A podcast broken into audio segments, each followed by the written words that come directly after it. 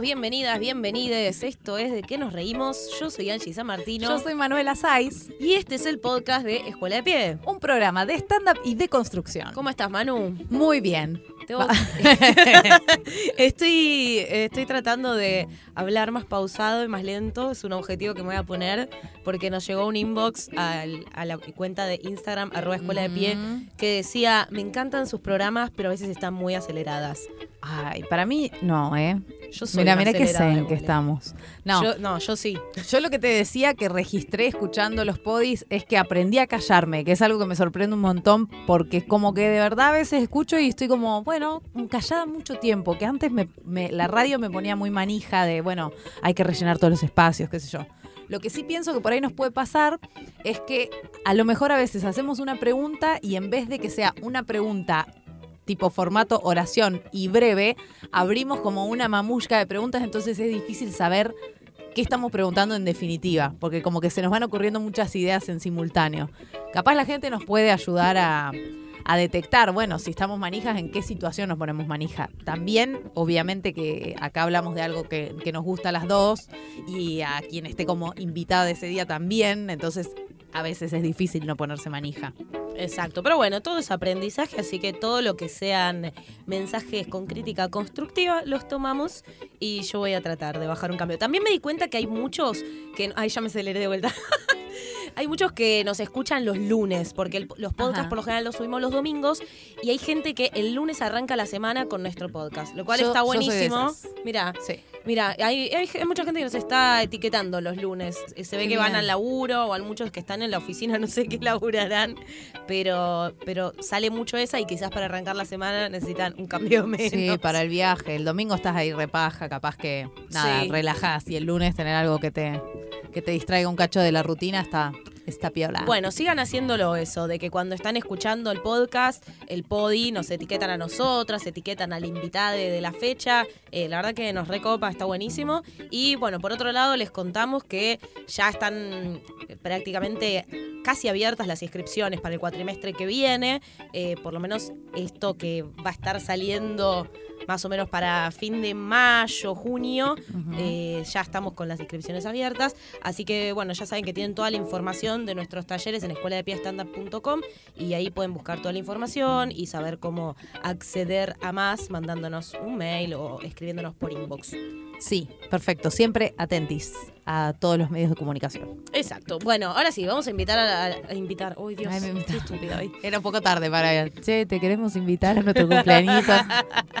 bueno, sí, pidamos quilombo, palmas, griterío para recibir a Agustina Aguilar. Ay. Esa ovación de fondo se ve de acá. Muy natural la gente que vino a recibirte. ¿Cómo andan? Bien. Gracias por invitarme. Me Qué lindo. Me gusta el arte, me gustan los podcasts. Gusta el arte. el arte. Eh, tenemos autopresentación para que cada ah, quien pueda decir lo que quiera de sí mismo. Entonces, ¿cómo te presentarías?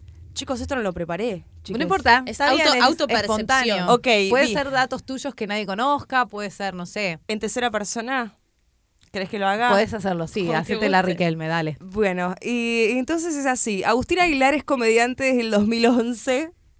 Previo a eso, intentó estudiar, se recibió, nunca ejerció de publicidad. En persona es mucho más petiza. Y algo así como un detalle, puedo contar una parte oscura mía. Eh, una vez me robé un pollo. ¿Eh? Una vez me robé un pollo en un supermercado. Desarrollar. Un pollo. ¿En qué contexto? Un pollo muerto, ¿no? O sea, un pollo como para. como para comer, para, para meter al horno. Y no, lo que pasó, yo trabajaba ¿Qué pasó? en un 2001. Crisis del 2001. Yo en un momento. 15, ah, yo inicié los saqueos. Desde chiquita. Eh, yo viví en un tiempo en Estados Unidos porque me recibí y me fui a trabajar de cajera de un supermercado bien lejos. Datazo. Sí. sí. Eh, de, en 2009 me fui, estuve seis meses en Colorado, en medio de la nieve, laburando de cajera y, nos pagaban poco, nos pagaban mal. Nos habían dicho que nos iban a pagar tanto por hora y cuando llegamos era la mitad. Y un día en formato de venganza me robé un pollo del supermercado. Es ¿Te lo comiste al pollo? Me lo comí, obvio, Ay, claro. Sí, claro, sí, porque sí. si no era re triste. Un pollo que cotizaba en dólares, no es poco. Un pollo, claro, un pollo de, de granja con, con el, la, ¿cómo se llama? Pichicateado. Pichicateo, con hormonas. De- Con volviste con tetas después del viaje. ¿Qué te iba a decir? ¿Te, eh, ¿te descubrieron? No, no porque como ya había laburado un tiempo ahí, ya sabía dónde estaban las cámaras de seguridad. Entonces, Muy Tom Rider la no, claro, era- era Un como- plan muy elaborado para robar un pollo. era como, eh, ¿cómo se llama? El, Tengo el- la caja acá, pero no. Pero robaré un pollo. Misión imposible, pero tercermundista, berreta, muy latino fue. Igual para mí eso no es robar, se puede abrir a discusión, pero es como cuando estás en, en una oficina y te robas las lapiceras, los... eh, yo me he robado hojas, muchas. Eh, resma. resma. Eso es, resma. eso es escamoteo. Eso no es robar para mí, no, Eso es eso, para mí es escamoteo. justicia social. Bueno. Escamoteo, Yo le digo de como esa forma teóricamente desertó, habla del, el, del escamoteo, que son esas pequeñas cositas que sacamos del trabajo, Es verdad. que amortizan como la vida de mierda que estás teniendo. Es Me la parece plusvalía. que- Claro, Exacto. claro, claro. Es como la revancha de la plusvalía, digamos, sería por parte de los trabajadores. Ponele. Amortizar ese extra que no te están pagando y que se lo están quedando y porque te explotan. Bueno, me robé un pollo, me parece que está. me pareció hermoso. sí, sí. Es que, ¿qué, ¿qué otra cosa podrías haberte robado de ahí de la caja? No, No, o sea, te digo varias cosas, pero porque, claro, en un momento yo iba de cajera, yo estaba de cajera, después me pusieron al sector lácteos, ahí evolucioné, me dijeron, estás muy capacitada para reponer leche, así que pasé de cajera y claro, en un momento mi amiga con la que había ido, ella trabajaba de noche y yo de día, entonces ella venía... eh, cuando yo estaba trabajando en la caja, a comprar las cosas para las dos para comer. Entonces yo le escaneaba la mitad de las cosas. O sea, tapaba el código de barra, hacía como que escaneaba y de todo el chango, no sé, la mitad pagábamos. O sea, no se robaron solo un pollo. No era solo un pollo. Pero esto, O sea, el pollo fue una acción delictiva simboliza- concreta y específica. el pollo digamos. fue, o sea, el, el- destapador para eh, la vida de la delincuencia. Ajá. A partir Claro, de no, ahí, no es que fue el último día, viste, como que no se renuncio, se van todos a la Me mierda. robo el pollo. Me robo el pollo. Te robaste el pollo y seguiste Sí, delinquiendo. seguí. Sí, sí, sí. Bueno, me encanta, me encanta Ahora- conocer anécdotas nuevas que, que Ahora no viene el. FBI en busca de Agustina. El FBI escuchó No, el y el miedo era, nos Hay encuentran, gente que no entra nunca Unidos. más. ¿Mm? Sí, hay muchos. si nos encuentran robando eh, un pollo, me, no- me deportaban. Entonces yo Y no decía, puedes ¿cómo le digo a mi más. mamá? Me deportaron porque me robé un pollo, ¿entendés? Me hubiese dicho, Sí, Pero, boluda, por lo menos- Me gané la lotería. No, mamá, me robé un pollo y no puedo volver a no puedo volver a Estados Unidos, porque, me- claro, hubiese- un poco más ¿Hiciste digno. material Claro. alguna vez con eso? Creo que alguna vez conté algo de cuando vivía allá, eh, pero no, pero te podría. ¿Qué viviste esos seis meses que fue como un work and travel, algo sí, así era? el famoso work and travel, que en realidad es, es explotarte y de travel nada, porque no te queda un mango. Entonces el último mes es como que estás ahí esperando que, no sé, que te vengan a buscar a- al aeropuerto. ¿Llegaste a ver algo de stand-up allá o ni conocías? No, Nada. Cero. Pasa que estaba en un lugar remoto, en Claro. la, cerca de Aspen, ponele a, a 20 minutos. Era todo montaña y nieve. Como que no, no había. Claro, es como nada. que vengas a trabajar a Jujuy y te pregunten, Sí. ¿fuiste al Paseo de la Plaza? Claro, sí, sí, No, una no, cosa no vi así. nada. Yo tengo el hermano de una amiga que se fue a Aspen, pero era como que limpiaban cabañas, una cosa así. Pero el pibe volvió tipo, ah, soy millonario, me hice la América, ¿entendés? Tengo un montón de dólares. Es que cuando la laburás re en- bien, no sé. algunos te dan el hospedaje, casi siempre si laburás en hoteles te lo dan, entonces ahorras mucha guita. El que fui yo, eh, te tenías que pagar todo. Entonces sacabas plata, pero también era como, bueno, no sé, estás ahí al pedo laburando 11 horas por día, después te querés ir a comer afuera y ya fue. Claro. Algunos no, no gastaban ni un peso. Eh, capaz que eran, no sé, de Perú o de Brasil, que capaz venían más en, en situación de ir a buscar plata. Yo fui más por la experiencia y aprender inglés, pero los que iban para buscar guita no gastaban un mango.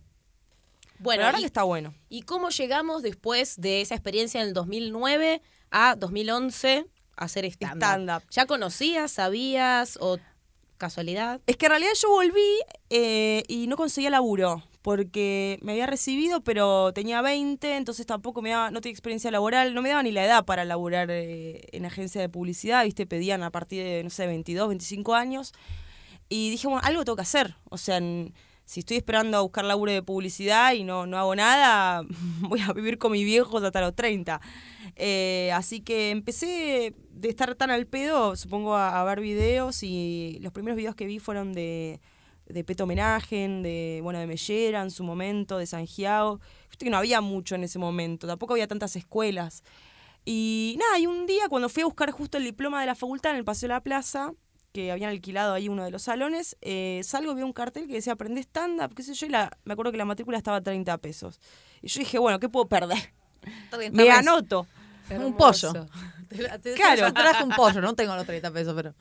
No, y me anoté y la verdad que, o sea, no, sin expectativa porque mm, también vivía en Tigre, entonces era ir hasta allá y qué sé yo, no había opción en Zona Norte para estudiar stand-up, era creo que había Paso de la Plaza o, o en Chacarita daba una mina que se llamaba Mónica Hogando, que nunca nadie la vio, Sí.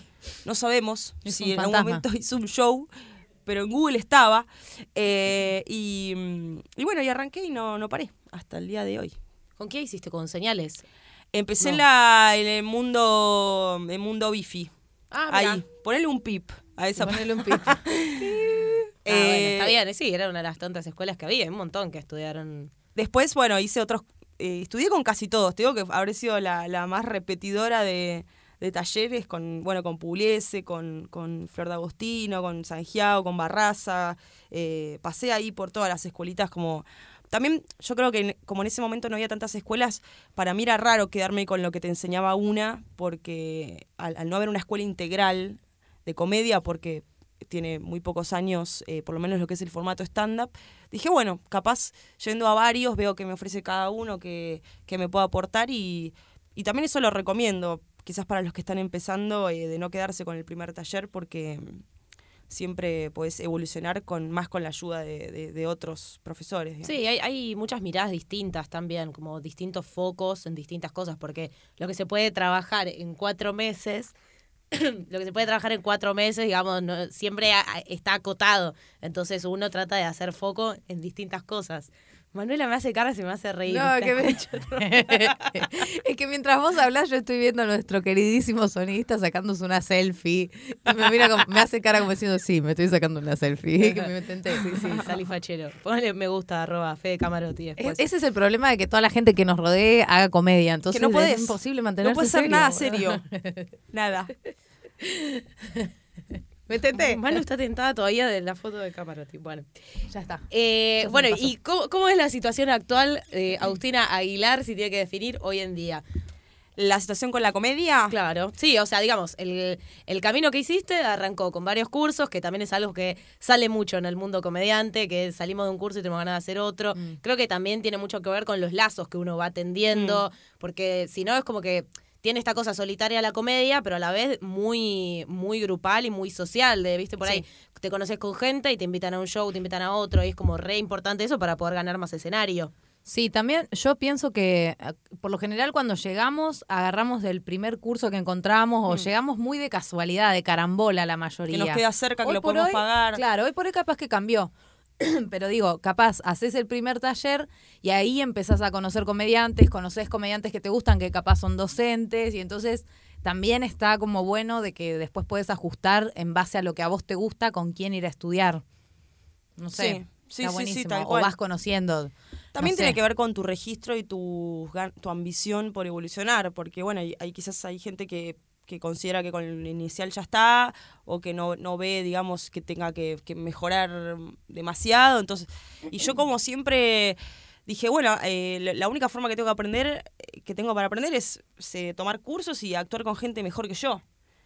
Porque sabía que mirando también iba a aprender un montón. Por suerte, cuando arranqué, eh, me, me ubicaron ahí en un par de shows con gente que ya estaba. Entonces, la verdad que eso estuvo bueno porque siempre, o sea, por lo menos los primeros años, yo era como la más chotita, ¿viste? Del, del elenco. Entonces, eh, te pone como desafío, porque también te da bronca al principio de decir, bueno, termina el show y de todo el mundo, eh, muy bien, muy bien, muy bien, y a vos te pasan de largo y vos decís, bueno, ya sé que soy chota, pero tampoco para que me lo, me lo demostres así. Es horrible la gente que hace eso. Eh, No, bueno, pero está bien, o sea, si recién arrancaste y no sé, te toca actuar con un viciniano, es obvio que la va a romper, pero porque ya tiene otro timing Claro. y ya tiene los chistes probados, pero me parece que, o sea, es preferible fumarse eso de, uy, estoy siendo más chota, pero apuntar a mejorar, Sí. que si ya te ubica en un lugar con gente que es peor que vos, entre comillas, o menos efectiva, Hmm. y es como un lugar mucho más cómodo. Igual no sé, eh, yo dije es re choto cuando hacen eso porque me sonó a comediantes diciendo, viste, cuando termina un show que por ahí entre comediantes, che, la rompiste, la rompiste, y vos cri, cri, cri, cri.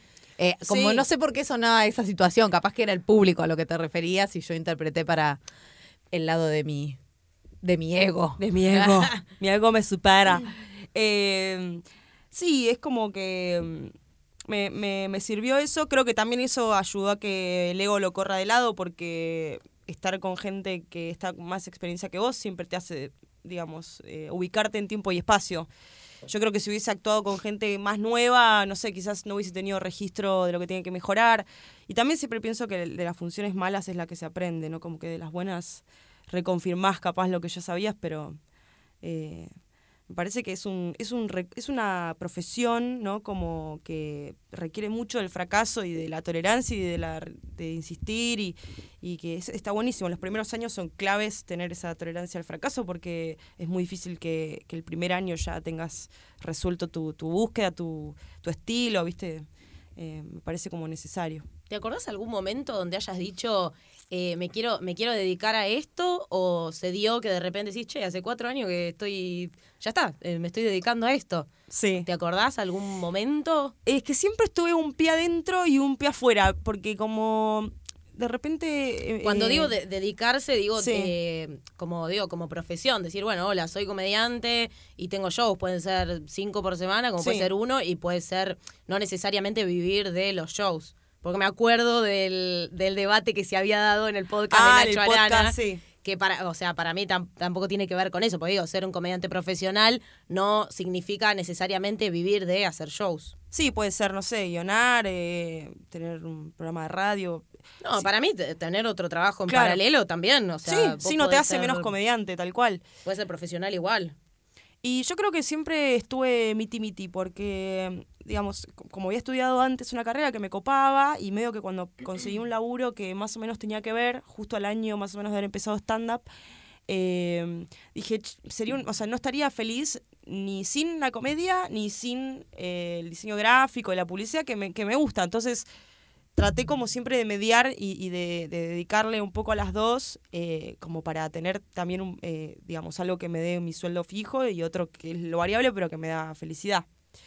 Pero sí, o sea, llega un momento también es que te, te repartís, eh, o sea, de día a la oficina, de noche el show, es como que hay veces que, que necesito parar la pelota porque no, no, no me da el tiempo, ¿viste? Capaz o... O la- ponele, hace, hace dos semanas, me acuerdo que no tuve dos semanas sin, sin Franco, porque era la oficina de lunes a viernes, eh, viernes eh, show a la noche, sábado show, domingo show, el lunes volver a la oficina. Y como que ahí en esos momentos digo, uy, cómo me gustaría largar la oficina a la mierda, pero porque al final en definitiva es lo que te cansa, digamos, esa rutina de levantarte temprano. eh, Sí, pero- sobre todo cuando es un trabajo que por ahí te demanda lunes a viernes y Sí. un horario eh, full time, porque si no también quizás, no sé, una posible solución sería como achicar las horas de Claro. ese otro trabajo. No sé, digo. Sí, eso la verdad que lo, lo tengo en mente, eh, porque también es como, por suerte en el laburo me dan eh, espacio para, para hacer comedia. A mi jefe le copa y de hecho ahora el, el miércoles tengo que hacer stand-up para una fundación, que, son pibes de 16 años, ahí está, está muy bueno, que ya lo vengo haciendo todos los años y como que está bueno ese voto de confianza de decir, haz lo que te gusta, confiamos en vos más allá de tu, de tu, de tu puesto laboral como diseñadora. Eh, y eso también es como que me, me hace, ah, parece o digamos, como que está maquillado el trabajo con lo que me gusta hacer. Entonces no, no lo vivo tan, eh, tan pesado el laburo, ¿viste? Como, por a mí me gustó algo que habías dicho en ese programa que, que no sé, es- es- está en el podcast de Nacho Arana hace como un año y medio más o Sí. menos. Pero me acuerdo algo que me había gustado mucho, que habías dicho, decime si seguís pensando lo mismo o no, porque también podemos cambiar. Sí, obvio, tal cual. todo el tiempo cambiamos, pero que me pareció ocupado que decías como que también eh, el, el ideal este de dedicarse solamente a la comedia o dedicarse solo al stand-up, también hace que, que al stand-up se le ponga, o a, la, o a la comedia, a los shows, se le ponga una presión que Sí. no sé si queremos tener necesariamente. Digo, a mí me pasa con los libros, por ejemplo, si yo quisiera vivir solamente de vender libros, algo que yo disfruto, le tendría que poner una presión terrible de que me pague el alquiler, Sí. que no sé si estaba para eso, y quizás terminás padeciendo algo que era tu espacio de, de, de- de- de tu pasión, de pasarla bien, de, de- un trabajo que te gusta. Es como que la necesidad ahí o sea, se superpone por el deseo y ya cuando pasa a ser una, una obligación, entre comillas, yo me lo tomaría distinto, digamos. Yo creo que también por mi personalidad, eh, me costaría mucho, digamos, dejar todo, toda mi, mi- mi- mi economía a la comedia por la inestabilidad, por estos meses que, que no hay laburo, por la baja temporada. Y también eso, como que sentiría que cada chiste que, que no sale como funcionó, estoy poniendo en riesgo, no sé, mi, mi presente, ¿viste? No sé, lo, lo viviría como con demasiada presión, tal cual. No se sí. rieron en este remate, no pago las expensas. Claro. Imagínate si, se- si se viviera así. Un si estrés. este remate hubiese entrado. Pero. Hoy podría comprarme un pollo, pero no. Pero no. Hoy toca robar. ¿Y ahora en qué, en qué momento estás, digamos? ¿Qué estás haciendo? Porque el, el año pasado estuviste haciendo unipersonal, pero no lo querías hacer en Capital. No me acuerdo si al final lo terminaste haciendo en Capital. Me había encaprichado eh, con que no quería hacerlo en Capital. Ah, eso lo hablamos, me Sí, acuerdo. porque eh, Estábamos las dos en la misma situación. No, sí, es que sigo con lo mismo. En realidad pienso que Capital tiene demasiada oferta de todo. En comedia más, porque son los unipersonales, más los cosas, más los shows, más los shows de los que recién empiezan. El 90% de los comediantes de stand-up eh, vive en Capital también. Entonces pienso como que, o sea, si bien estaría cerca de gente que más me conoce y, y le gustaría venir a ver mi, unipersonal, estaría eh, muy estresada tratando de ver qué fecha, qué no, a dónde, y si se venden entradas y si no, y si cae fin de mes, y si cae víspera de feriado, y si justo la gente no cobró. Como que son todos esos factores que capaz haciéndolo en el interior no est- estás como no sé, hay, hay, hay menos oferta de cosas, entonces viene alguien de Buenos Aires y, y hay otra, viste, otro recibimiento, como otra predisposición. Eh, yo creo que la- las propuestas culturales en el, en el interior a veces están medio limitadas y, y está buenísimo expandirse y también el desafío de decir, che, este material no va a entrar en, no sé, en Santa Fe porque no hay subte, no sé. Claro. Entonces, ja, también me copó, y, y las veces que tuve la oportunidad de, de viajar y de hacer stand-up en, en- en España, en Chile, eh, me pareció recopado el desafío de decir, che, eh, tengo que cambiar las palabras, adaptarme, porque la que está de visitante soy yo. Eh, ¿Cómo fue esa experiencia de actuar en España, en Chile? Digo, como mujer comediante, ponele. Sí. ¿Pasa lo mismo que pasa, que pasa y que pasaba más antes? De por ahí, bueno, y ahora la dama de la noche o el humor femenino, como ¿hay alguna distinción eh, de género? O en, están- en España, en España son súper machistas, Ah, súper. mirá. De hecho, cuando fui era la única chica que estaba que iba a actuar y medio como que cuando se escuchó algo del, del camarín, como, güey, qué inclusivos que estamos, que viene una mina. Y yo tipo, uy, la puta madre, así arrancamos. Eh, y la verdad que sí, en España me costó un huevo. Eh, Mirá, y eso que tienen muchos más años de Sí. comedia. Sí, igual justo había caído en un... Yo iba a ir a un, a un teatro que ya había ido en el 2015 y justo no sé qué pasó, que si se clausuró, que no sé qué mierda pasó. Y me terminaron alojando en otro show como para que aproveche, digamos, que había ido porque iba a estar pocos días en Madrid. Y, y era como en un lugar medio rockero, era como otro palo, ¿viste? Como gente medio trash, ¿viste? Como... eh, Y dije, "Mm, acá no, no, esto no va a funcionar. Eh, y después fui a Barcelona, que ahí el show era como más gente de todos lados, había un yankee, había otros que eran, no sé, de, de- de- de otras partes de España, entonces ahí como que lo sentí mucho más acogedor, primero porque eran, éramos todos medio eh, de todos lados. Claro. Y, y ahí estuvo bueno. También tenía el registro de la función anterior, de capaz las palabras que... Porque allá lo que tienes que son muy... eh, muy- es muy conciso lo que tenés que decir, porque no... O sea, vos decís, no sé, por ejemplo, eh, hisopos. Ellos allá el hisopo no existe, se llama bastoncillo de oído. Entonces, si vos decís el hisopo, no lo entienden y Claro. no, lo, y no van a hacer el esfuerzo. el chiste, Es como decirlo como se dice acá. Entonces, sí o sí tuve que, que modificar un montón de terminología. Y en eso quieren, te ayudaba gente allá, pudiste Sí. hablar con comediantes. Eh, me ayudó Jorge Segura, que era bueno el que me hizo el contacto para cuando fui en el 2015 y que me, dio- me dio una mano cuando fui el año pasado y una masa porque siempre vuelvo loco. Y esta palabra, y esto, y esto, y esto. Eh, así que eso estuvo bueno. Y después no, Chile y Uruguay eh, creo que es más como acá. Sí. Uruguay, Uruguay es hermoso, es una masa, nos reciben re bien. Eh, en Chile estuve en el comedy, que bueno, justo ese día estaba Felipe Abello, eh, Paloma Salas, que bueno, justo caímos en una función, viste, cuando son todos grosos y como que vos estás ahí como, uy, yo soy de Argentina, y, eh, pero todos muy buena onda y, y sí, eso de, el de cuestiones de género no lo sentí tanto como en España, digamos. Mirá vos. Sí. Ah, pensé que Manu quería No, por otro lado es loco, porque también las, comediantes eh, quizás que hacen eh, humor eh, feminista en, en España también tienen su público y la rompen toda y llenan. Y de hecho, las, las referentes feministas de España son las nuestras. Es muy loco eso, pero como que ellos no, tienen no ¿Cómo tienen la. eh, bueno, Pichote, Charo López, es como que ah, ellas ah, siguen. ok, ok, ok. Pensé que decías como que nosotros teníamos referentes feministas españolas. No, al revés, claro. Ahí entiendo. sus referentes Claro, sí, sí, sí, son las nuestras. Entonces, es re loco porque está el público que es medio machista, pero el que también es ultra feminista. Entonces, es como que depende de dónde caiga. Yo creo que igual construyendo tu público, eh, bueno, con, con, las- con Instagram y todo, podés llegar a ir y, y decir, bueno, tengo 15, 20 que saben lo que hago y, y que no se van a encontrar con algo que no esperaban, pero... Claro, una cosa tiene que ver con el estado de situación de, o sea, a nivel público general. Sí. Otra cosa ya es cuando uno va a un público particular. Claro.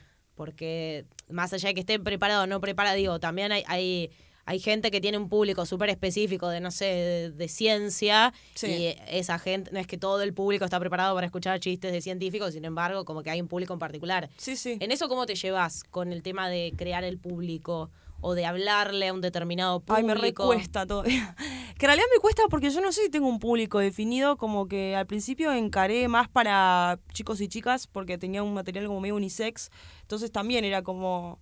eh, la, la edad, bueno, es lo más preciso que puedo determinar porque digo, más o menos 10 años para abajo, 10 años para arriba, de los 18 a los 40, ¿viste? No sé, empezás como a decir, Sí, que en publicidad te dirían eso es re amplio. es re amplio. Y en un momento dije, bueno, em- eh, empezar a generar videos eh, o contenido más para mujeres, entonces segmentarlo ya era mucho más fácil. Pero la verdad que si hoy me, me preguntás qué público, no, no tengo idea.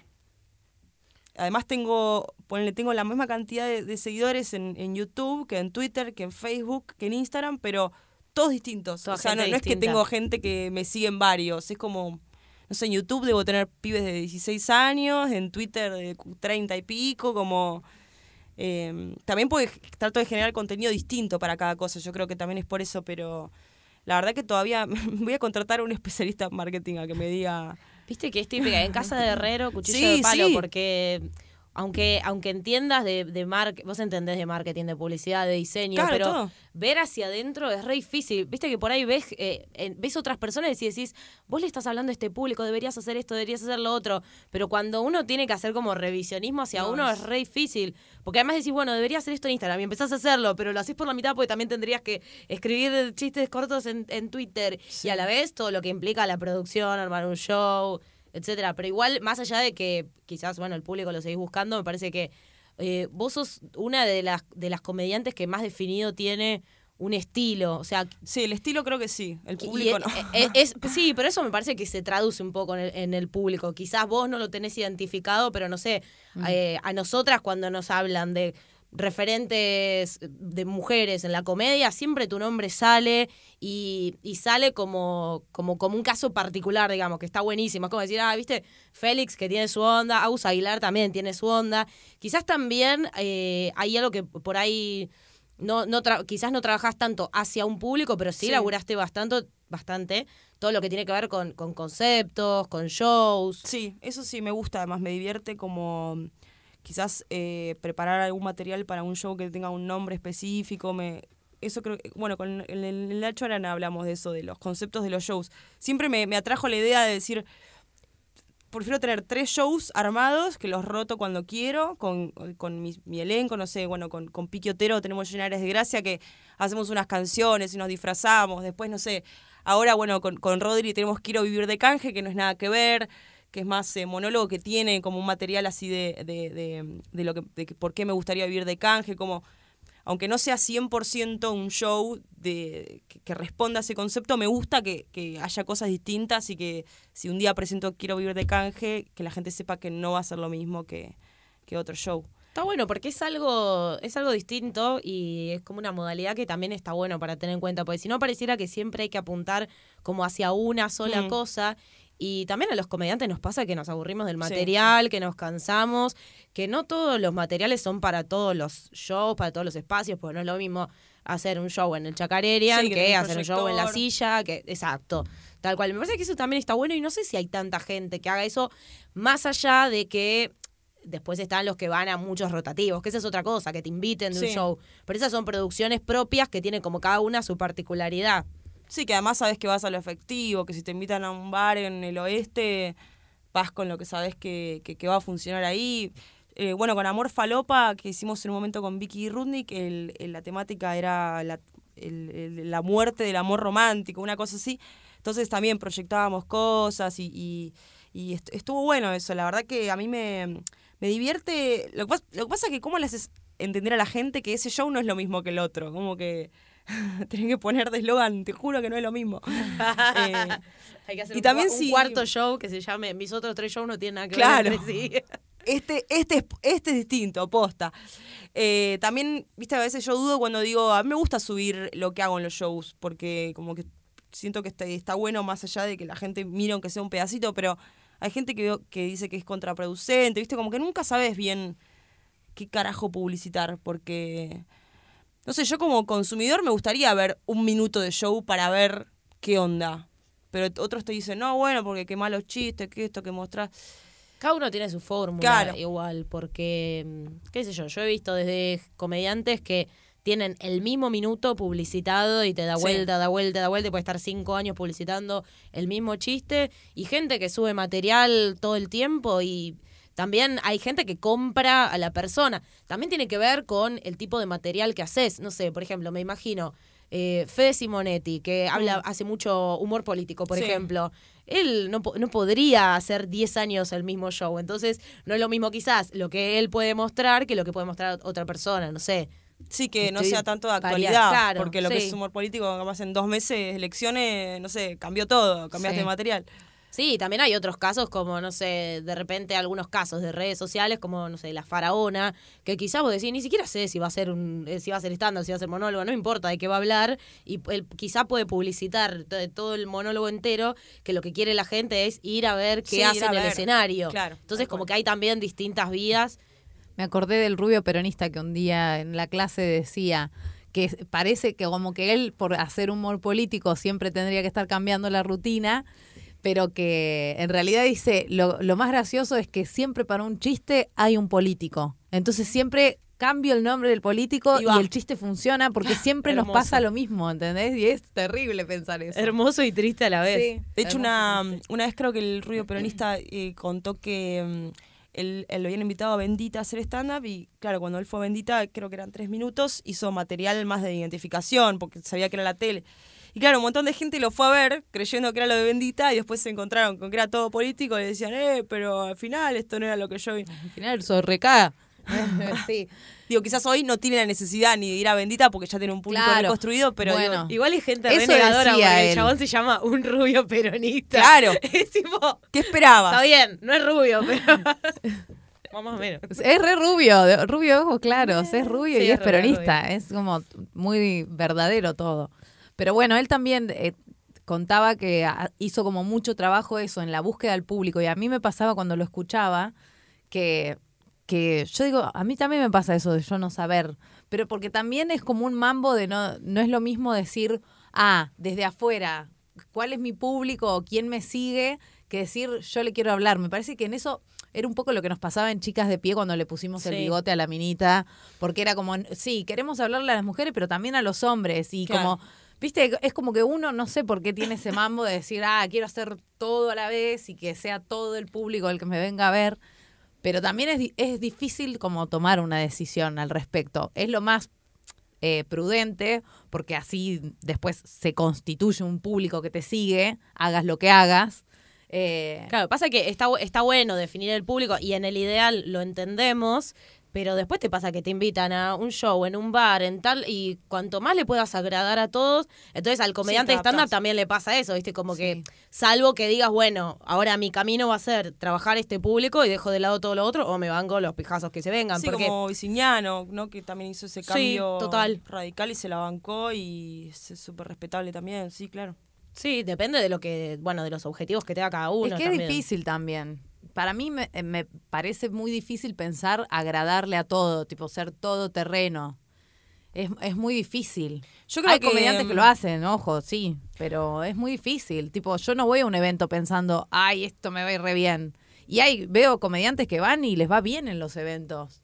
¿Entendés? Pero digo, bueno, también porque voy a hacer la fuerza de nada, de decir, ay, voy a meterle remo a tener material, pero es, es como también hay que conectar un poco con lo que tenés ganas de hacer, me parece. Sí, no estar Pasa en que es todas. difícil respetarlo, sobre todo por la realidad económica en la que vivimos, que Hmm. capaz no vas a rechazar un evento por No, decir, claro. ay, no me va a entrar el chiste. Bueno, flaco, pagá el alquiler, ¿entendés? O sea, Sí, igual hay distintos caminos. Digo, nosotras nos dimos cuenta hace rato que los eventos no nos gustan.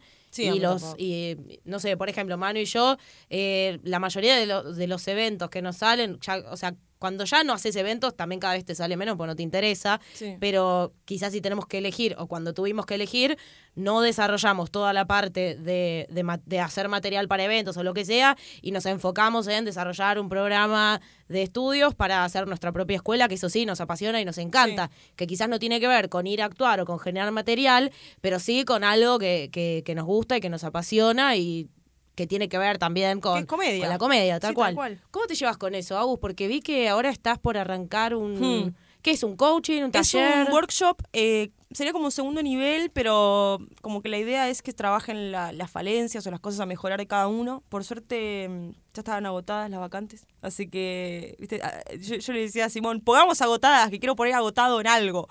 Eh, pongamos agotadas. por favor. Bueno, igual este, eh, nosotros estamos grabando este podcast en abril y va a salir a fin de mayo. Así A que fin de mayo. estén atentos a las redes de Agus porque si tienen Claro. ganas, quizás ya está arrancando otro. Ya está arrancando otro. Eh, justo empezamos, claro, a principios de mayo. Eh, y ya lo habíamos hecho el año pasado o el anterior. Ya estoy medio perdida con los tiempos. Y, y me gustó mucho. La, bueno, Simón tiene una parte más pedagógica y como. Con Simón Boot. Con. Simón Booth. Ok. Sí, Simón eh, tiene como toda una parte. Yo soy más como, no, eso no, eh, eh, saca, poné, sí, no te muevas.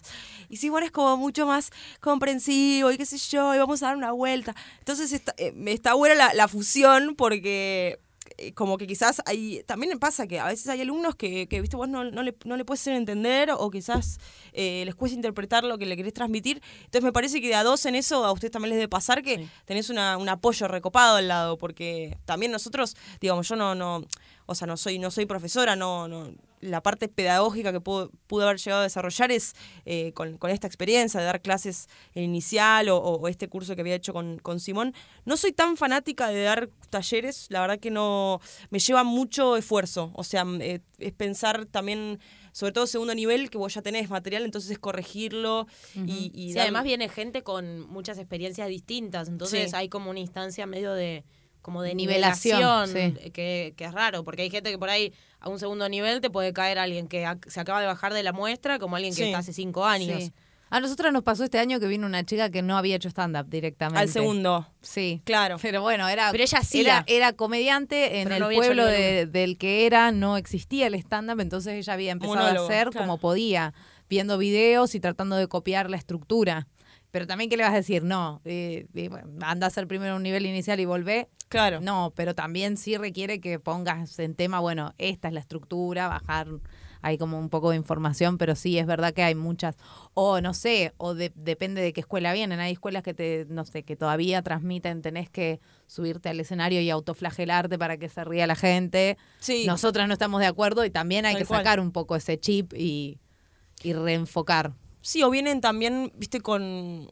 eh, me pasa mucho que, que veo que quizás no le encuentran los remates a, a las premisas porque no saben la actitud con la que lo que les genera. Entonces, el segundo nivel para mí lo que tiene es que eh, como, como, como, profesor es mucho más fácil detectar ese tipo de, de, de- de fa- de falencias, digamos, de, de la estructura básica que enseñar de cero un chiste. Me parece muy difícil dar inicial. Lo- Di una sola vez y no la pasé bien porque primero me encontré con un montón de gente que quería hacer stand-up para ser famosa Mirá. o para ganar plata y traían, viste, chistes de internet o, o- o como humor, viste, de suegras, cosas así. Y me di cuenta que yo no tenía la paciencia eh, para poder decidir de buena onda, che, te ju- este chiste lo, lo escribió la Andricina hace 20 años. Sí. Sí. Eh, O hay cosas que son A como nos imaginarios, tipo la gente que camina con el paraguas por abajo del techito, ya ca- cada 10 alumnos uno viene con esa observación O a del clase. No, supermercado, del... Sí, una, una vez vino uno, tenía que hacer una tarea y nos Uy, dice, esto fue terrible. Me parece...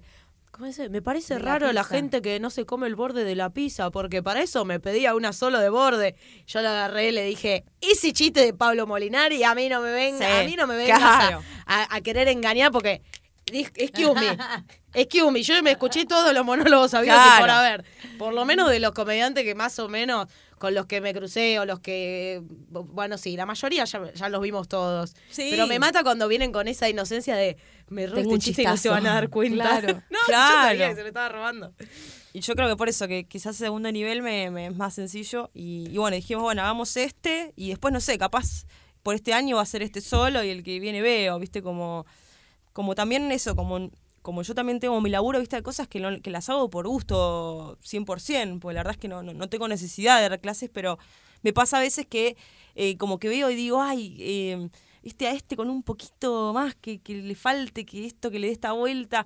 Y, mm, y también no es lo mismo, porque este es dos meses y es muy puntual. O sea, son por el 14 alumnos, es 8 minutos cada uno tenés. O sea, porque también me pasa que como, como alumna y que he ido a cursos que pasan 30 y vos quedaste último y no pasaste hasta la clase que viene, entonces digo, bueno, vamos a armar algo dinámico, que todos puedan trabajar todas las clases y también que los incentive a ellos a escribir, porque hacer escribir Claro. a todos y, y que la próxima clase muestres lo que hicieron tres, también viste como, bueno, yo creo que si van ahí es porque tienen eh, del tiempo para, para dedicarle, que al final esto es tiempo.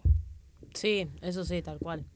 Y eh, hoy en día, ¿cuál sería, cuál es tu próximo objetivo? O sea, si pensás en tu camino como comediante, sin, sin pensar en cosas como, no sé, quiero estar en Netflix, o sea, esa, esas cosas no digo. Digo, vos cómo te ves como comediante hoy en día y qué te gustaría para el próximo año, ponele. ¿Sabes que no, no, no me planteé... Estamos debatiendo entre las tres porque, eh, como dijiste, 2011, aclaremos, somos las tres de la misma camada. Claro. Entonces, a también se- hemos tenido muchas charlas de camarines Sí. porque estamos todas planteándonos todo el tiempo cómo queremos seguir. O sea, es más por ese lado la pregunta Sí. y no porque tenés que tener una respuesta concreta. Eh, es que por este año, como que estoy viviendo medio el día a día, ¿viste? Pero también no sabes qué va a pasar. Entonces yo capaz te digo, no, el año que viene me quiero ir a Nueva York a probarme el Comedy Cellar y en octubre vuelve Macri de vota de nuevo y no, me puedo ir ni a... Cancelado, cancelado, cancelado. Y el dólar a 800 pesos. Claro, el dólar 800 pesos. Eh, sí, quizás eh, como, bueno, ahora en, en, en junio vamos a empezar un show con Fede, con Pichi. eh, bueno, en mayo arrancamos en Paseo La Plaza con Nacho Arana, con, con Pichi, con Brian. Como que estamos eh, los de la misma camada, viste, juntándonos y, y rearmando elencos que me Ese recopa. era el show que estaban haciendo hasta hace poquito, Sí, el que, semanalmente. Sí, eh, lo mudamos al paseo, vamos a, a probar qué onda. La verdad que el, el de Cavern Pub, que es una de las salas que más me gusta, Sí, entonces es re lindo. Dijimos, bueno, probemos. Eh, y después, bueno, con esto de los coaching, la verdad que quiero volver a hacer eventos, pero por una cuestión de, de sacarme como el, ese, esa- ese malestar que me genera y la verdad que también es, es una entrada de, de plata que está buena. Sí. Eh, y me da bronca porque me consultan y yo no, no quiero, no, no sé, no puedo ir con alguien, ¿viste? Parezco un- una nena de 10 años, ¿viste? Empiezo a buscar excusas para no ir y digo, qué bronca, porque si salen los tengo que agarrar, o sea, si no saldrían, bueno, ya está. Eh, pero... No, depende, no es una obligación. Yo este año estoy No. aprendiendo a decir que no. O Claro, sea, bueno, que no está que no mal decir que no. Pero no, no sin culpa, como Sí. decirle que no a esto es por algo. Eh, digo, no, no, no te quiero tirar abajo la economía tampoco. No, obvio, sí, sí. Es que por eso digo, yo, o sea, como esto no lo hago para eh, por, por la economía, porque tengo mi trabajo, pero a veces digo, qué boluda, porque me pierdo de cosas copadas por miedo, porque digo, "Mm, este material, pero como desafío capaz armar algo que lo pueda que lo pueda vender en, en, en, no sé, en eventos. Tam- tampoco voy a ir a un Zoom de, con 15 personas a cantarle feliz cumpleaños a alguien, pero Salvo que una de esas 15 Oh, sea sí. Tinelli y ponga mucha plata. Claro. como con Fede, que fuimos hace un par de veces a un evento, eh, ahí a dos cuadras de lo de Fede era, y mm, Bueno, no gastaron en transporte, por lo menos. nada. Fede. Pero yo dije, este eventos en un Zoom no hago más. No me gustan. Pero sí, qué sé yo, no sé, otro. Está bien, otro un- tipo uno va conquistando como distintos pisos, ¿no? Como decir, bueno, ya no volanteo, ya no hago tal Claro. cosa. No, volantear no después- chotísima. Bueno, ¿viste? qué sé yo. Bueno, igual hay gente que, que es muy buena volanteando. Para mí es un, es un arte directamente. O sea, no tiene que ver con si tengo ganas o no tengo ganas. Hay gente que es buena y gente que no es buena. Que, eh, te iba a preguntar algo. eh, Ah, antes mencionaste el, el show, uno de los shows nuevos que estás haciendo, que es Quiero vivir de canje. Sí. Y se me disparó la sección nueva del programa, que es Historias de amor en la comedia, Historias que amor. me encanta. Yo tengo un montón encima. Yo tengo un montón. No, bueno, no vamos la a, fila. No, no, no en vamos a sacar el historial. quiera, no. No vamos, a, no vamos a sacar historial, no queremos quemar a nadie. No, no. Pero, Pero- bueno, son muchos pero- años también. Uno está solo. eh, pero para. Son, son, acá están prendiendo. Son eh, casi ocho años haciendo stand-up. ¿Qué esperaban? No Es sé. sí. Es que por eso, por eso lo, empezamos a instalar como Está segmento. el otro día vinieron Diego y Laila y dijimos, "Che, queremos conocer estas. Hay muchas historias de amor en la comedia. Ay, Para ay, mí está ay. buenísimo. Y bueno, y ahora contanos de, Contá la actual. de- del canje. La, la actual, dice, hija de puta. Eh, bueno, la contemporánea. la, contemporánea. La historia contemporánea el del amor en 2019, la comedia. Grabando el podcast el 2019. El 2019, para ponernos en tiempo de espacio. Mi historia de amor eh, fue muy loco porque yo veo eh, que Juan Picaronetti había hecho un video en colaboración con Rodrigo, Rodrigo Gallardo, eh, mi pareja, hashtag mi pareja. Y bueno, y como que lo empecé a seguir en, en Instagram y después nada, y que hablando, que story, que esto, que el otro, dijimos de juntarnos un día con la intención de filmar un video, no sé. Y fuimos a comer un asado, me acuerdo, ¿no? ¿Cómo, cómo la carne marca la vida de Agus? Como, yo siempre estoy ahí entre el pollo y el. Y mm, El, prox- el próximo unipersonal tiene que ser ¿por qué no podría ser vegana? Por todo lo. Claro, yo estoy Claro, ¿no? destinada. Marcada por la carne. Claro. Y bueno, fuimos a comer un asado a, a una parrilla ahí en lo de Charlie en, en Villurquiza, creo que es, pero no era en plan cita, era en plan, no sé. Teníamos ganas de comer un- una entraña y, y de conocernos. Es una gran primera cita. Es una Es gran una primera Que no cita. sepas que es una cita, es una gran primera cita. Eh, y bueno, no, y después, o sea, de ese día, como, bueno, no sé, surgió el amor y, y- y ahí estamos. Todavía, mm, eh, o sea, no, no hubo dudas, ¿no? Del, O sea, él, es comediante y ahora. ¿Y cómo surgió hacer el show juntos? Porque, bueno, él, él eh, digamos, toca mm, canciones con humor y, y si bien no hace stand-up, siempre estuvo, digamos, perfilado como para el lado del humor y a mí me copaba hacer algo que no sea stand-up, como un show que no se venda solo como stand-up, sino eh, mezclar esto como la música y el humor. Y, y nada, y también por otro lado, como él no estaba metido en el circuito de la comedia, salvo por, por esto, por haberlo conocido a Juan, porque yo por los videos me pareció como copado, eh, digamos, ayudarlo a, a- a meterse un poco y que después, bueno, él, él haga la, la carrera que, que quiera, pero por lo menos como para, para que nos presentemos en lugares juntos y, y, no sé, enseñarle cómo producir un show, viste, cosas que capaz no tenía idea porque se manejaba distinto, viste que el palo de la, de la música Mm, es, sí, es re es- distinto. Es otro, otro palo. Y así que nada, hicimos este show eh, que bueno, tenemos ganas de, él, es de Venado Tuerto, entonces tenemos ganas de ir a- para allá, a hacer, hacer allá, Santa Fe, digamos, lo, lo que quede, las ciudades aledañas, eh, así que la idea es moverlo para allá. ¿Y por qué quiero vivir de canje? Porque siempre discutimos los dos, eh, discutimos, eh, debatimos de, de- de la bronca que nos da. Digo, decimos, vemos cada mediocre viviendo de canje y nosotros que nos rompemos el culo. No podemos ni sacar un- una pieza de sushi de atún. Entonces, eh, como que siempre decimos qué ganas de vivir de canje, que quiero vivir de canje. Y bueno, y quedó de tanto joder. eh, Está en esa- es algo muy que está, está en onda, es como el, el canje, el- los influencers, las redes sociales, los seguidores, es como algo muy del momento. Bueno, y Manu, ¿te parece? Vamos al Sí, a la, segmento. a la sección de qué nos reímos. Esta sec- sección es un poco como para replantear, para deconstruir y apunta a material que hayas revisado o que hayas dejado de hacer porque te parecía que el mensaje no estaba bueno o de alguna manera ya no te representaba en esto, en qué te hace sentir, ya mira, no, no me pasa esto, no lo quiero hacer más o, o lo que uf, sea. Un montón. Que me acuerda así, bueno, el chiste de Moria, eh, para la gente que está del otro lado, no lo sé, es un chiste que yo decía, no sé si Moria es una mujer fea o un caballo lindo. Es un chiste que eh, yo sé que es efectivo, eh, pero, eh, digamos, estoy poniendo como centro el, el estereotipo y el concepto de lindo o de feo y poniendo a la mujer en un... burlándome del aspecto de una persona y, la verdad que ya no me no estoy cómoda haciéndolo. O sea, sé que sé que funciona porque digamos, cuando, cuando digo, bueno, capaz sacalo, pero después digo, "Mm, este chiste, ¿por qué lo sigo haciendo?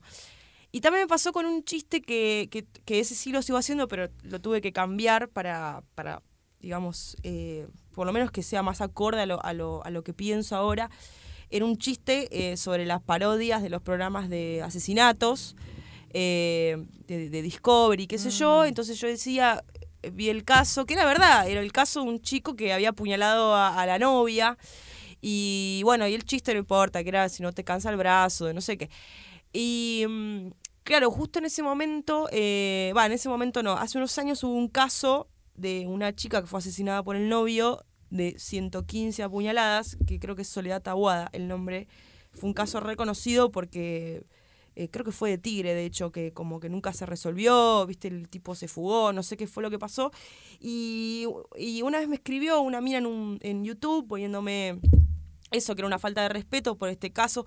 Yo le dije, mira, la verdad que no, no fue burlándome de este caso en particular, fue una burlándome de las parodias de estos programas y, y bueno, y al final lo que hice fue invertir el género, digamos. Que, que- que también es loco eso, es, es polémico, porque yo digo, la chica que le pegó 115 apuñaladas al hombre y la gente se ríe. Si fuese al revés, no se reiría cuando, no sé, tranquilamente me pueden asociar eh, el chiste con lo de Nair Galarza, ¿entendés? Claro. Y tendría la misma validez.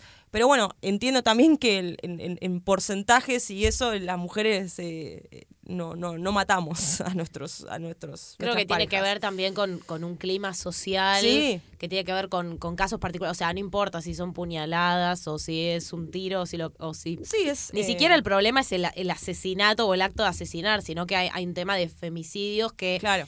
Que socialmente es, es fuerte hablar del tema, pero porque ya implica un montón de otras cosas que no tienen que ver puntualmente con si el hombre o la mujer mata a alguien. Digo, Eh. si- no sé, si el chiste fuera, no sé, atropellar a un perro, no sé, como que digo... ¿Eh? No, como que no es la Sí, no muerte el como- problema, el- Claro. eh, o el asesinato en sí. Si estuvieras hablando, no sé. Pero eso, callar. como que, se- o sea, sentí que lo...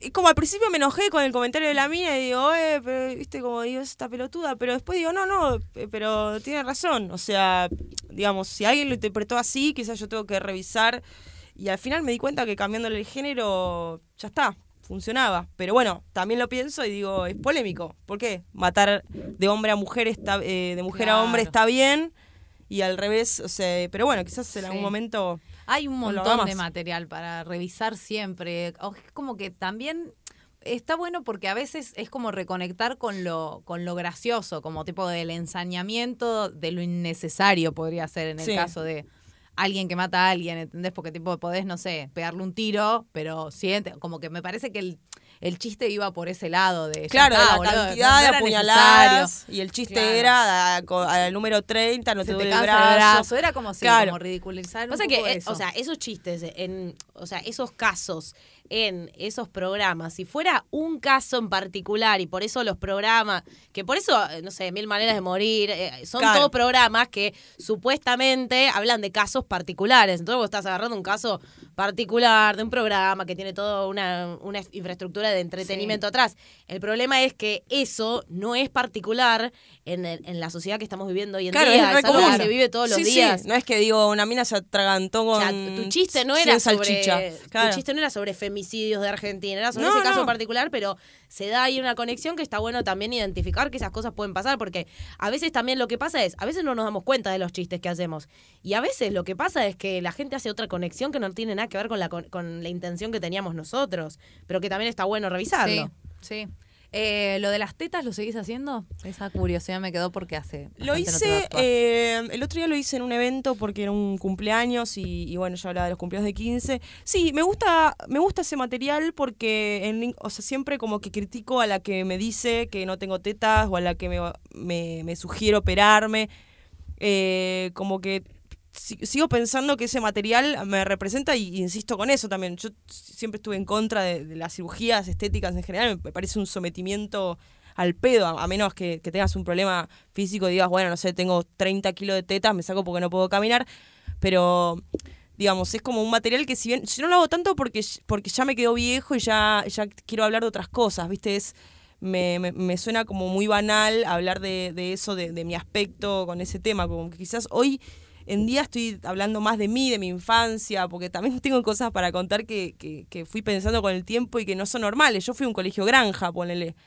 Y de la gente que un el robo del pollo. pollo.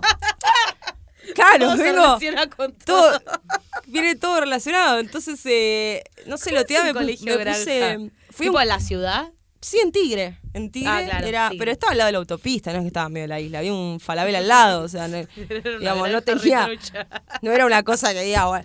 eh, de Orson. pero sí tenía, tenía animales, tenía todo y, y- y hoy cuento de eso y, y- me gusta porque también es de dónde vengo y que la gente también sepa por qué soy como soy de dónde vengo, creo que tiene que ver también conocer un poco, no sé, las raíces o algo así. Pero como que ya no sé, dejo de, dejo de hablar de la bana- de, de- de lo superficial y, y- y ya tengo como más, me urge más la necesidad de hablar un poco más de mí. Sí, bueno, Sí. tiene que ver con el camino de comediante, ¿no? Que vas profundizando y profundizando y por ahí arrancás hablando del supermercado chino, de, de que Claro. tu nombre es raro y bueno, después empezás como a pelar Sí. las otras capas de la Sí, cebolla. o también capaz, no sé, como otro enfoque a los temas. Digo, te preguntaba lo de las tetas porque te, o sea, porque me Sí, acordé. de ese material y, y me, me vino a ver cómo, cómo lo venís sintiendo después de, de tiempo de hacerlo. Viste, a veces pasa que hacemos humor puntual con algo y después pasa el tiempo y cambia, sobre todo cuando es sobre la persona pero digo, para mí es un tema que puede generar que como que lo retomes y, o, o que lo sigas haciendo, pero agregando cosas o cambiando. Digo, porque también todo esto de la, de la del, del cambio social hace que por ahí podamos encontrar nuevos enfoques que están buenísimos. A mí me pasó, por ejemplo, con, con chistes sobre las películas porno. Entonces era como, bueno, esto sí, ponele que en su momento me representaba y me causaba gracia, pero hoy, ¿qué me pasa con esto? Y eh, seguramente es distinto de lo que me pasaba antes, porque no sé, ya hoy tenemos, hoy por hoy estamos acostumbradas a un porno distinto o está apareciendo, entonces por ahí puedo hacer chistes sobre eso, no sé, Sí. que tenga que ver con otras cosas. Eh, Sí, o mismo chistes sobre lo que pensabas claro, antes. Claro, sí, capaz, no sé, capaz los 20 una amiga sí te dice operate las tetas, pero a los 30 capaz que, no sé, te, te cambia, no sé. Sí, Eh, tal cual. Es que uno va evolucionando también y, y porque todos, bueno, la- las, tres empezamos de, de bastante pendejas a hacer stand-up. Yo creo que stand-up es una profesión que de muy chico empezar no te sirve tanto. O sea, te da oficio, escenario, pero en cuanto a material, yo No creo que recién ahora, a, la- a, la- a la- a los 30 más o menos, que decís, bueno, tengo opiniones formadas, me animo a dar Mm. esta opinión, sé de lo que estoy hablando, porque muchas veces, eh, eh, eh, que también me ha pasado, era, bueno, hablar de esto porque hay que hablar de esto cuando no tengo nada para decir sobre esto. Y entonces era una situación forzada en la que yo estaba tratando de hablar de un tema para, para no sé, encajar o, o ver si pegaba cuando digo, ¿qué, qué, qué tengo que, qué voy a opinar yo de esto si no tengo la puta idea? Sí, Eh, es muy difícil la creación de material también. Sí, tal cual. El otro día vino Agus Petrela y decía, ay, yo cuando escribí esto me cagué de risa. Y yo no le dije nada en el momento porque después la charla fue para otro lado, pero me quedé como, yo no sé si me cago de risa cuando escribo material, ¿entendés? Capaz estoy pensando, ah, como algo que no sé, que me parezca ingenioso o que me llame la atención por curioso, pero no sé si estoy en mi casa. este chiste, ¿la entendés? Sí, a Como, mí no, yo soy re autocrítica con eso, de hecho que es un problema, porque viste como que al final nunca termina gustándote nada, pero Es que es un problema, o sea, estaría, sería mucho más lindo de esa manera, decir, ah, me- yo me estoy cagando de risa, te va, se van a tener que cagar de risa. No sí, sé, pero como me parece una conexión expectativa- hermosa. Después esa expectativa muy grosa. Yo creo que si es, si es genuino y, y vos lo sentís y eso como... Creo que eso es lo, el foco, más que, que, el- que- que la risa, ¿viste? Como decir, yo estoy Sí. haciendo algo que es honesto, que es genuino y que no fue ah, el primero que se me ocurrió, que, que lo laburé, que me fijé que no haya nadie que haga algo parecido, como... No sé. Sí, pero eso es lo más difícil, ser Sí. uno mismo, porque después eh, como que uno empieza a poner las barreras de, bueno, pero le quiero agradar a esto, le quiero agradar a los otros, quiero que, que, que no me miren mal otros comediantes, que el público le guste, que los programadores me quieran elegir, que, me- que en Instagram me den like, y, y empiezas a poner cosas que, bueno, quizás no deberíamos darle tanta bola, pero es un laburo también no darle bola a esas cosas y decir, bueno, quiero ser genuina. Porque además te copian. Hay mucho, mu- mucho, mucho, mucho plagio, porque a mí eso- esas injusticias me, me- me joden, que vos decís, bueno, hice algo que, no sé, un chiste que, que, que lo, que lo vi, lo hice, no sé, en, en la Jam, qué sé yo. Y después ves un influencer con Sir. miles de seguidores que hace un chiste Sir. igual y vos decís, no lo puedo hacer más. O sea, la que, el que perdió es el, el, el que, el que está menos expuesto, el que tiene menos llegada, porque después eso, a la hora de debatir quién fue el primero que puso huevo a la gallina, ¿qué vas a decir? No, bueno, yo ese chiste lo hice hace Todo termina en animales de granja para todo. Sí, es, eh, es un tema histórico el del plagio en la comedia. Uy, habría que Habría que hacer un, capítulo. podi aparte. Sí. Sí. Eh, eh, en, el, en el mundo artístico en general, no sé, eh, yo tengo la idea también de que cuando lanzamos también las cosas al mundo, como que hay que, hay que soltarlas algunas cosas. Sí, sí. Porque también eh, recibimos por otro lado, no sé, pasa mucho con las redes sociales. Cua- a, a mí me preguntaban, che, pero eh, publicaste toda la novela en Instagram, ¿no tenés miedo que te la roben? Sí, bueno, me la pueden robar, pero otra posibilidad es que pasen cosas geniales por haberlo mostrado y por haber mostrado mi arte, que es lo que terminó pasando. Y también otra posibilidad es que alguien te lo robe y es la hija de Tinelli y Sí. hace un bestseller y cobra ella y, y existe esa posibilidad, pero me parece que son como las posibilidades, como se abren nuevas herramientas, se abren nuevos caminos y está lo bueno y está lo malo, pero me parece que hoy en día el tema de derechos de autor es como un tema re para Sí, debatir. Pero a veces no, ni siquiera eso, viste, como, no sé, ponele, se- un comediante sale a tocar el ukelele, después 20 comediantes salen a tocar el ukelele. Como que a veces siento que se van replicando, eh, no, no- sé qué, qué nombre ponerle, pero como que, ah, esto, esto es lo que pega, entonces vamos a hacer esto. Y como, no, no, fíjate lo que te pega a vos. Eh, Como que no, viste, eh, además eso, no sé, para mí eh, se, se nota cuando Sí. algo es forzado o, o no sé, porque, porque yo no sé tocar ningún instrumento, pero capaz, no sé, si supiera tocarlo lo, lo intentaría, pero a veces, viste, veo eso, como que no hay, como que la búsqueda a veces cuando, cuando uno no se focaliza tanto en su búsqueda, como que se impregna de, de- de- del- contexto, que si bien está bueno, a veces me pasa eso, que veo como, como cosas muy similares. Y digo, qué, qué, qué pena que, que, que, que se recaiga en eso y no diga, che, bueno, en vez de tocar el ukelele, bueno, voy a tocar el bongo, no sé. Sí, pasa que ahí también creo que tiene que ver con los objetivos, porque Mm. digo, imagina, si mi objetivo es ser mejor comediante, una comediante súper genuina y tener mi- y buscar mi estilo propio, quizás no me conviene copiar de Claro. otro. Ahora, si en Instagram está funcionando algo para sumar seguidores y mi objetivo es sumar seguidores, Sí, sí. digo, sí. después yo tendré que arreglármela con decir, bueno, al final soy igual a los otros 800 que hacen el ukelele. Bueno, pero... ahí sí, lo que pienso es que eh, algunos son comediantes y otros son influencers, y no es lo mismo. Ok. Como que me parece, es mi opinión, ¿no? Digo, pero me parece como quizás en una carrera como esta, que, que es enteramente tuya y tu dedicación y tu coso, como eh, si querés ser famoso, entonces querés ser famoso, no querés ser comediante. Como es, es, es otro... Es, es otra búsqueda porque es otra profesión. Después digamos. están los que son comediantes famosos, pero son poquitos.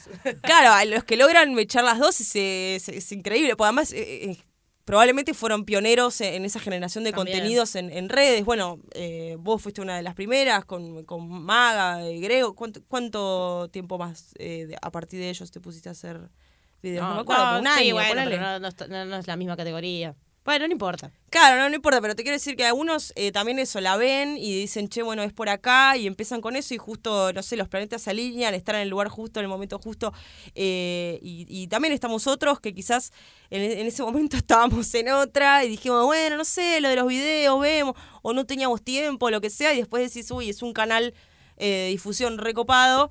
eh, pero bueno, son, son caminos distintos también. Quizás el día de mañana no Se es va Instagram todo el tiempo, además. y es otra y, y- y- y también lo, lo que sí me da pena es que veo muchos artistas recopados, re originales que no los conoce nadie. Y digo, qué lástima porque esta, esta persona me- merecería que la conozca mucha gente.